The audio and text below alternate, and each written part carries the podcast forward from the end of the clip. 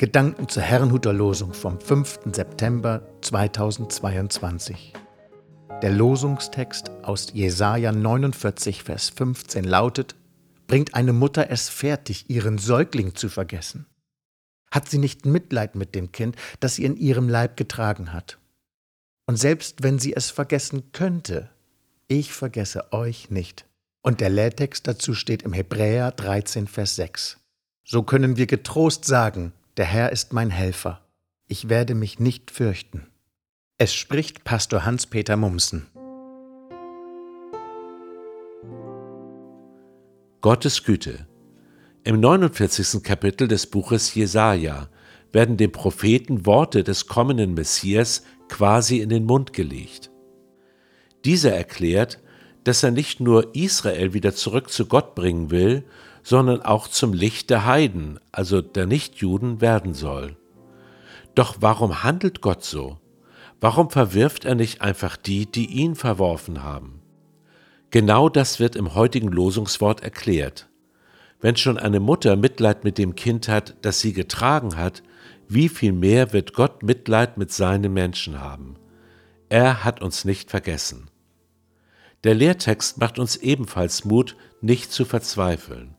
Gott ist unser Helfer und wir brauchen uns nicht zu fürchten. Gelten diese Zusagen eigentlich für alle Menschen oder nur für die Gläubigen? Merkwürdigerweise kann gerade diese Frage zu einer Glaubenskrise führen. Diejenigen, die sagen, es gelte nur für die Gläubigen, müssen jetzt genau definieren, wer gläubig ist und wer nicht. Je nach Ausrichtung kann das dazu führen, dass einer dem anderen den Glauben abspricht. Das andere Extrem ist, dass jeder Mensch letztendlich bei Gott ankommt.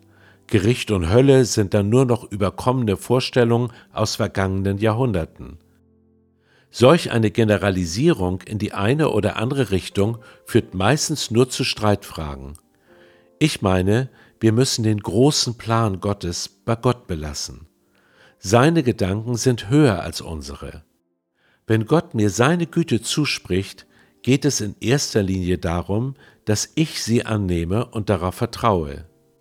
Wenn jemand zum Beispiel im Lotto gewinnt, macht sich diese Person gewöhnlich keine Gedanken, weshalb ihr Nachbar nichts gewonnen hat. Das Einzige, was man tun kann, ist, dem Nachbarn etwas davon abzugeben, wenn dieser es denn annehmen will. Ich denke, so können wir auch mit Gottes Güte umgehen. Nehmen wir sie an, vertrauen wir auf sie und teilen sie mit anderen. Ich wünsche Ihnen einen gesegneten Tag.